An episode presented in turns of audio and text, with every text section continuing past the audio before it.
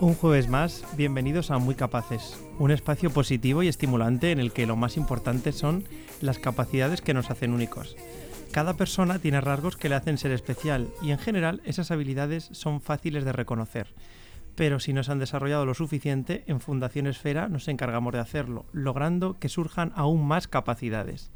No queremos poner límites y nos encanta sorprender con diferentes propuestas.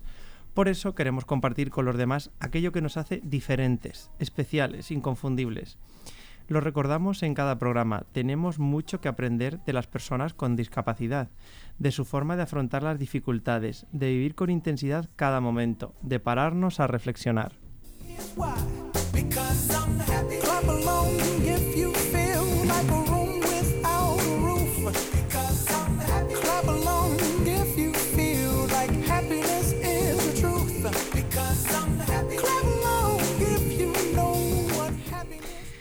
Doy, la bienvenida al programa de hoy a Ileán Pascual Tejero, que es terapeuta ocupacional en el Centro de Atención Temprana de la Fundación Esfera. Mm. Bienvenida. Buenos días, Jesús. Bueno, mm, he sido yo un poco riguroso, Ileán Pascual, pero Lili, para los amigos. Eso es. bueno, generalmente, eh, siempre que hablamos de la figura del terapeuta ocupacional, lo llevamos al tema del área de adultos, ¿no? Se nos viene a la mente persona con discapacidad, centro ocupacional, y sin embargo, claro, Mm, es su figura es importantísima con los más pequeñajos, que es con los que trabajas tú. Eso es, ¿no? Al final la terapia ocupacional está como muy olvidada, vamos a decir, y nos cuesta ahí como darnos a conocer. Y sí que es verdad que con los niños pequeños es muy importante nuestro trabajo.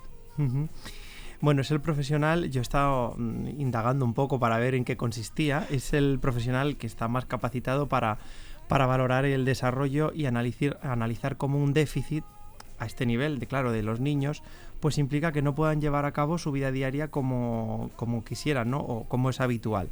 Entonces, ¿cómo se lleva esto a la práctica? Cuéntame un poco.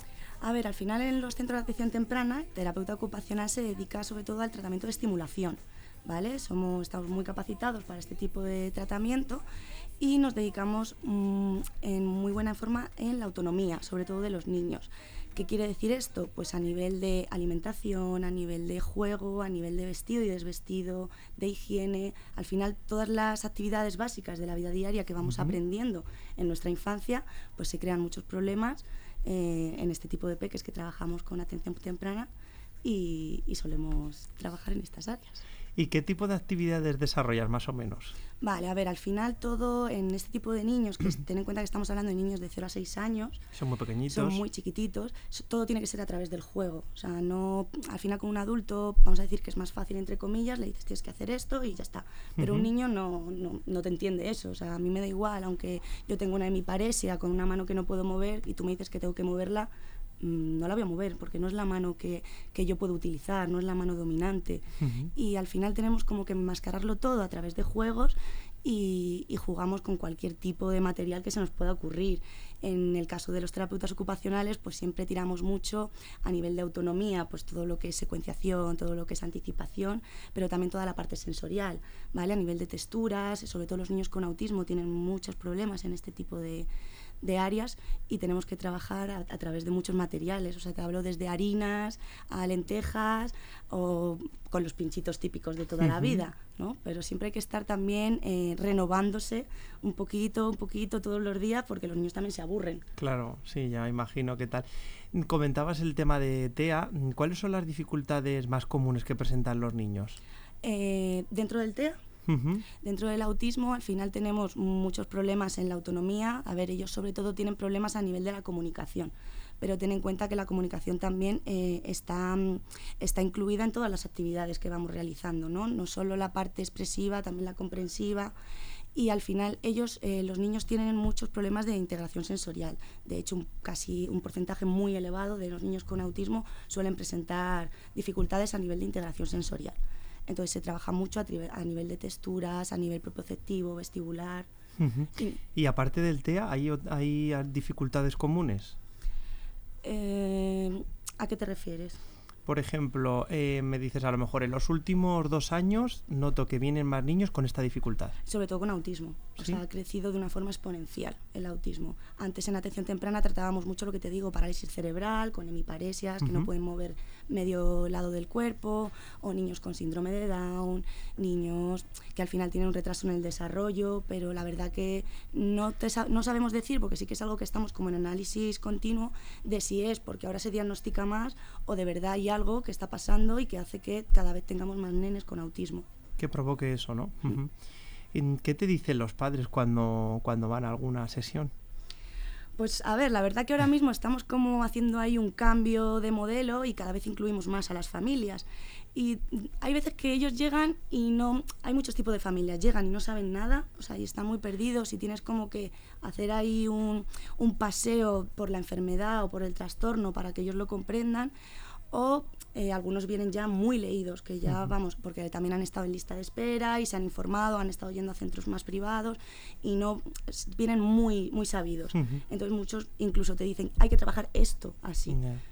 Que no sé hasta qué punto es bueno, porque es verdad que esto es como las enfermedades. Como leas algo, o la has liado. Eso es, a ver, también tenemos ahí como hacer una diferencia entre ser terapeuta y ser padre, ¿no? Porque una cosa es incluir a la familia y otra cosa es que la familia solo tenga el objetivo de ser terapéutico, ¿no? El niño al final es su globalidad y hay que tratar todo y entre ello el cariño y el la juguetonería que puedes tener con tus padres. ¿Y les ofreces tú alguna pauta a los padres eh, para, para, ver ese desarrollo de los chavales? Claro, al final eh, nosotros tenemos tratamientos semanales y al final de cada sesión siempre hay una devolución a los padres, en los que ellos te cuentan un poquito cómo ha ido la semana, qué dificultades han encontrado, si hay algo puntual que quieran trabajar y ahí es donde nosotros vamos eh, mandando esas pautas o esos consejos o pues les pasamos a sesión para ver cómo podemos hacerlo. ¿Qué es lo más difícil de, todo el trabajo que realizas? Uf, no sabría decirte. La verdad es que hay, es muy bonito, pero es muy duro, ¿no? Al final estás trabajando con niños tan pequeños que en verdad lo que deberían hacer es jugar, divertirse y tener amigos, ¿no? Y, ves que son niños que tienen que estar viniendo a tratamientos, que tienen muchos profesionales encima, que lo que digo, que muchas veces los padres también están en eso de ser terapeutas con ellos, que no se deje nunca de trabajar, que el niño siempre avance, ¿no?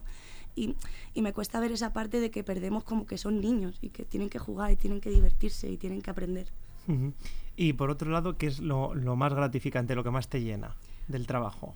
A mí, sobre todo, lo que más me encanta es cuando los niños se ríen. O sea, para mí eso es increíble. a ver, también que avancen, que eso es muy importante, pero sobre todo que disfruten, que estén disfrutando de, de la vida, los problemas que te pongan, pues van a estar ahí pero sobre todo que cuando disfrutan, cuando se ríen, cuando les encanta el juego que estás haciendo. Y disfrutas tú también. Eso es. Yo soy como una niña pequeña igual.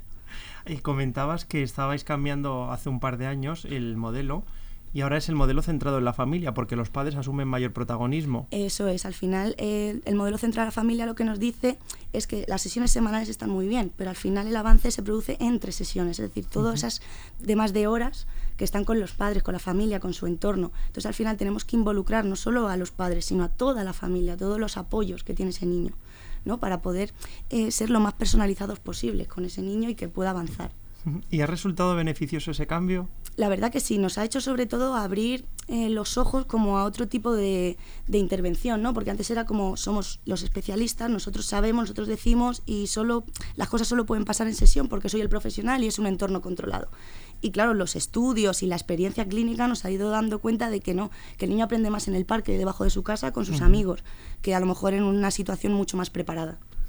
¿Y os ayuda también esa implicación de los padres a vosotros? Sí, vamos, hay una diferencia muy grande entre familias que claramente están implicadas y otras familias que les cuesta como mucho más implicarse, no por algo que ellos hagan aposta, vamos a decir, muchas veces que es una enfermedad muy grave o que les remueve a ellos cosas de, de lo que ha sido la vida, entonces es difícil. El otro día hablaba con, la directora, con Daniela, y me decía que había profesionales que habían participado en un curso del modelo centrado en la familia y ahora lo impartían ellos a otros compañeros. No sé si tú has sido que has impartido el curso o te lo han impartido. Yo, bueno, recibí el curso con otros cinco compañeros y luego nos dedicamos los cinco a transmitírselo al resto del equipo. Sí que todos teníamos muchos conocimientos, pero nos faltaba como algo un poco más, más fijo ahí. Y la verdad que fue una experiencia ahí muy chula, ¿no? Y con todos los compañeros ahí opinando, viendo a ver las opiniones clínicas que teníamos cada uno y cómo incorporarlo. Yo creo que al final eso es positivo también, ¿no? Porque le transmites el conocimiento o la experiencia que tienes a otros compañeros y ellos te transmiten a ti también sus impresiones. Eso es, vamos, de hecho nosotros todos los viernes nos reunimos todo el equipo y ahí hablamos de los diferentes casos o diferentes problemáticas que nos puedan estar ocurriendo y la verdad que la visión de tener la opinión de diferentes terapeutas de diferentes eh, campos ¿no? Eh, es vamos, muy útil, muy útil. ¿Tú valoras positivamente el cambio y los padres también lo hacen así o, qué te transmiten? Claro, a ver, es que este modelo también implica algunas cosas que cuesta, eh, cuesta que los padres comprendan, ¿no? Que es esto de el tratamiento se hace entre sesiones, no en la sesión.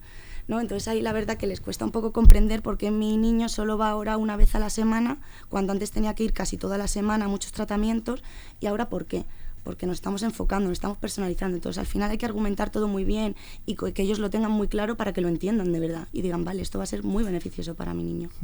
Claro, es que es complejo, pero si al final ellos ven también pues ese beneficio para los pequeños, pues seguramente que, que tiran hacia adelante también con los tratamientos. Bueno, comentábamos al principio que querías poner una canción, no sé si la compañera la tiene ya preparada, le pedimos que nos la ponga.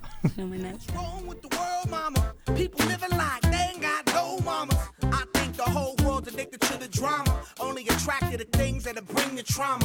Overseas, yeah, we trying to stop terrorism, but we still got terrorists here living in the USA, the big CIA, the Bloods and the Crips and the KKK. But if you only have love for your own race, then you only leave space to discriminate, and to discriminate only generates hate. And when you hate, then you're bound to get irate. Yeah, madness is what you demonstrate, and that's exactly how works and operates. Man, you gotta have love just to set it straight. Take control of your mind and meditate. Let your soul gravitate to the love, y'all, y'all. People killing, people dying, children hurt, and you hear them crying. Can you practice what you preach and would you turn the other cheek?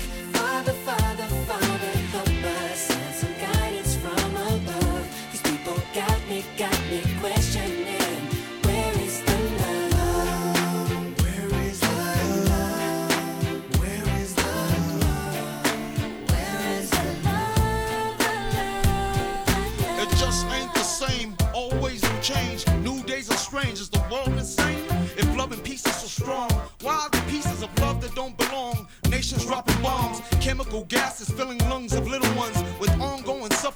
As the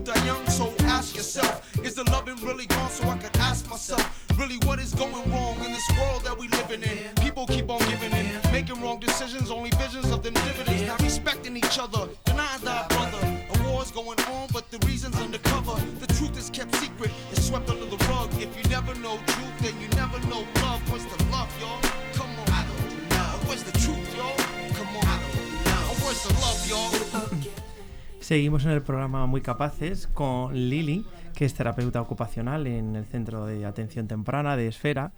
Y aparte de eso, es especialista eh, en dificultades de alimentación en la infancia. Sí, eso es. Que me parece además una especialización compleja y muy curiosa. Sí, la verdad que, no sé, a ver, yo también he tenido siempre como una relación ahí con la comida extraña y yo creo que por eso también como que tiré por ahí y, intentar comprender, ¿no? Qué pasaba y cómo poder ayudar a los nenes. ¿Y cómo trabajas esto? Porque me parece tan interesante. Claro, a ver, muchas veces se piensan que trabajar con alimentación es directamente con comida y no siempre es así. Muchas veces hay que empezar con ciertos requisitos, ¿vale? Hasta que ya empezamos a introducir el alimento. Sobre todo hablamos en niños con autismo muy rígidos o con una hipersensibilidad, una hipersensibilidad ahí a nivel oral con la comida, una relación con la comida complicada. ¿Se te viene a la mente algún caso que, nos digas, mira Jesús, hace poco he tratado esto para ponernos un poco en, en, situación? Sí, a ver, ahora mismo tengo diferentes casos y la verdad que cada vez más, porque sí que se va como viendo que la alimentación es algo que se hace muchos, muchas veces a lo largo del día y es importante, ¿no? Al final es algo que te va a afectar mucho en tu día a día si hay algo que va mal.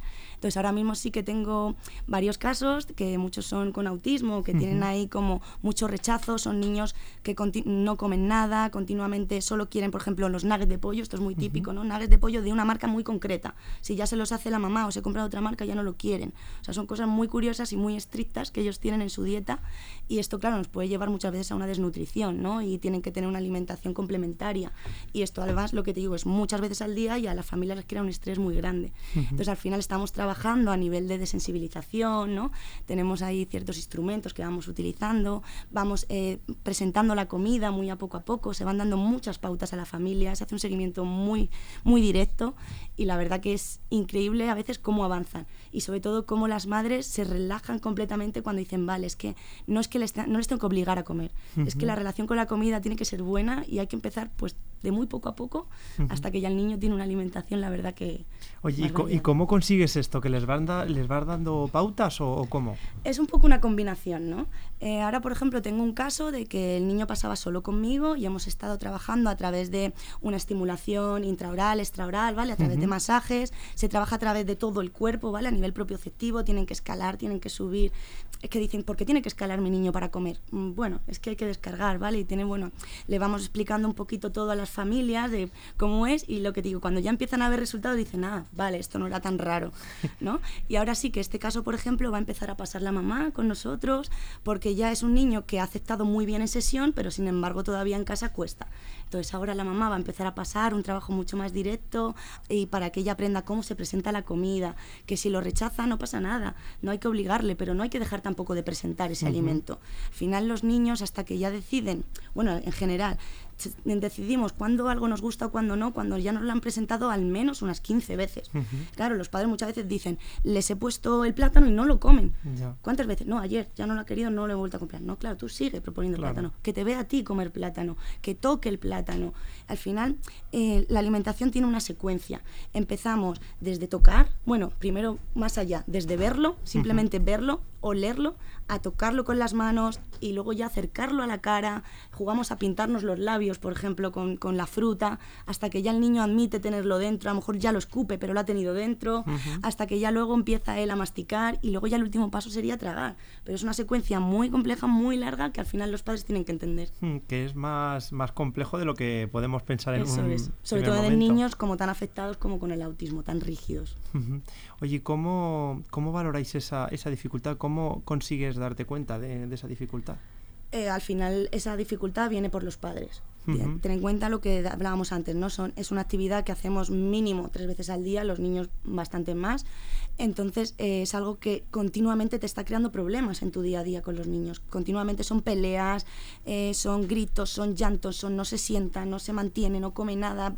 Le llevo cosas al colegio para que coma y me vienen de vueltas enteras, no ha comido nada. Entonces al final es algo que llega por, por agobio a la familia.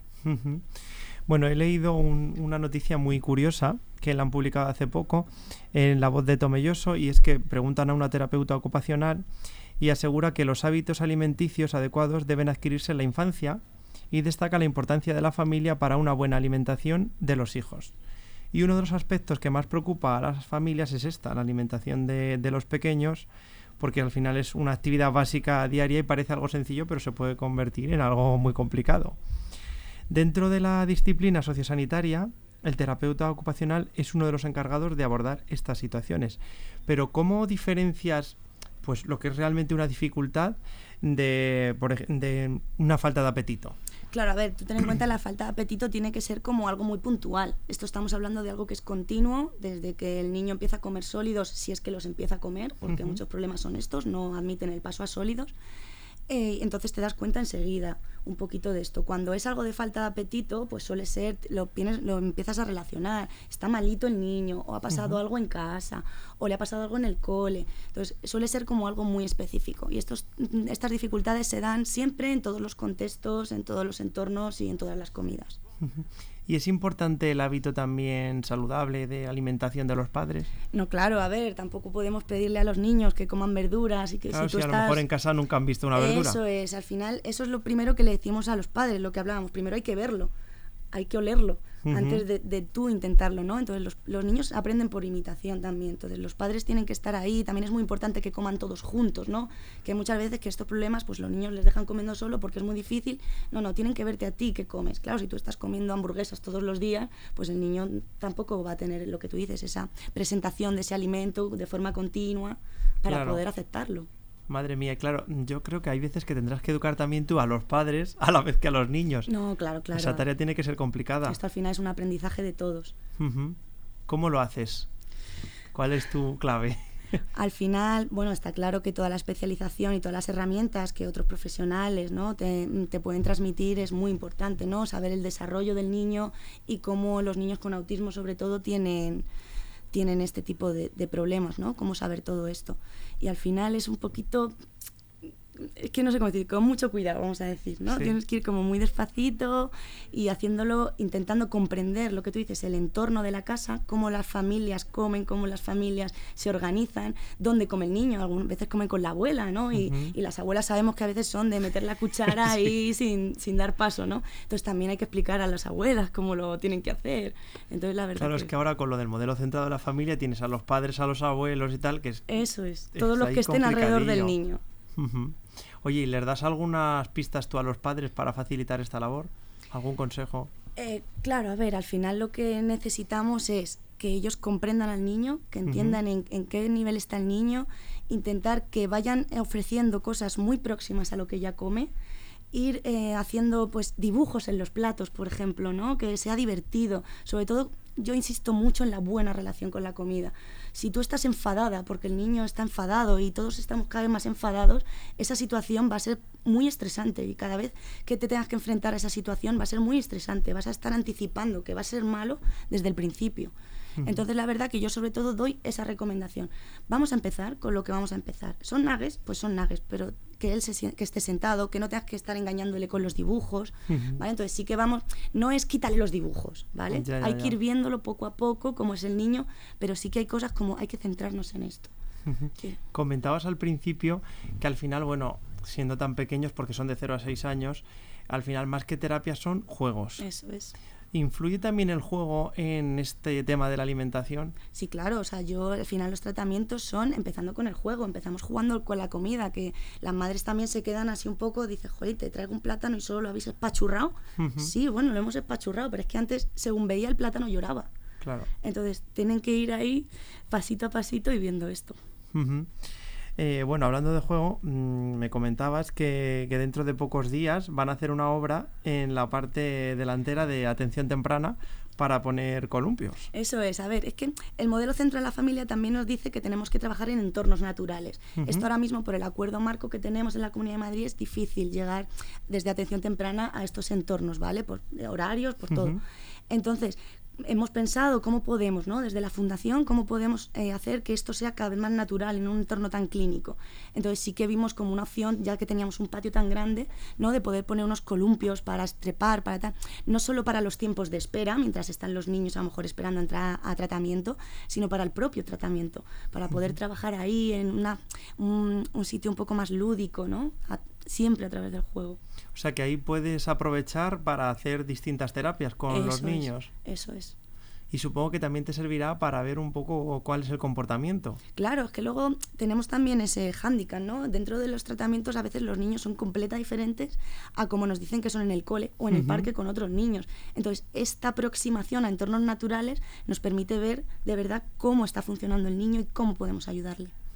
¿Y los pequeños que tienen hermanos también se implican de alguna forma en la terapia o cómo Sí, vamos, muchas veces, muchas veces los hermanos eh, entran dentro de las terapias con nosotros, ¿no? Y, también hay que tener en cuenta y tener cuidado, pues que no hacer de los hermanos unos cuidadores, ¿no? Y tener en cuenta que los hermanos también suelen ser niños que también quieren jugar y, ser, y estar divirtiéndose, ¿no? Y no estar llevando a su hermano a tratamiento. Claro. Entonces ahí también vamos jugando un poquito para que no solo el, niño que está recibiendo tratamiento vea que, es todo para él, sino para que también los hermanos sientan que ellos también son niños, pueden jugar, pero también pueden ayudar a su hermano.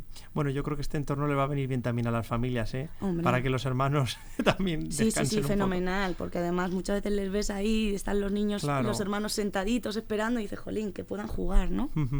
Bueno, pues además esta, esta obra que estamos hablando, esta intervención, se va a financiar con los fondos Next Generation que ha concedido la Unión Europea después de la pandemia, bueno, pues al final para frenar las consecuencias económicas y sociales que provocó el COVID. Y se han realizado otras actuaciones que comentábamos en redes sociales, como la instalación de red wifi en viviendas tuteladas o compra de dispositivos electrónicos para fomentar la digitalización.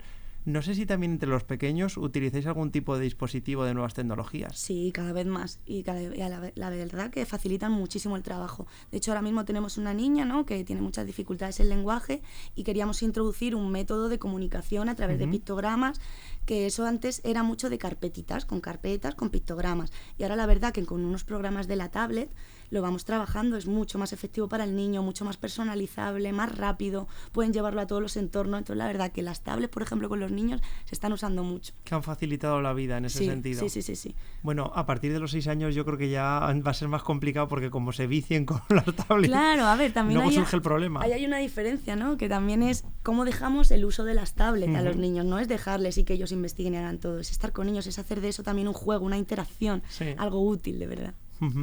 Bueno, pues Lili, yo por mi parte, bueno, sí, preguntarte también si ya que nos acercamos a las vacaciones de verano, ¿tenéis previsto antes realizar algún taller o alguna actividad?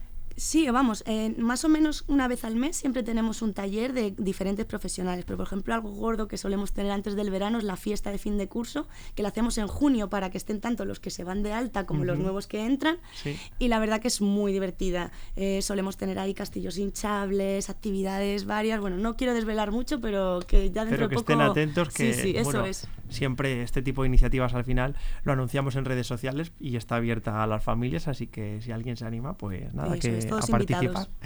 Pues nada, yo por mi parte agradecerte que hayas compartido conmigo este programa y que ha sido muy interesante, sobre todo el tema de la alimentación. Sí, cuando quiera volvemos a hablar.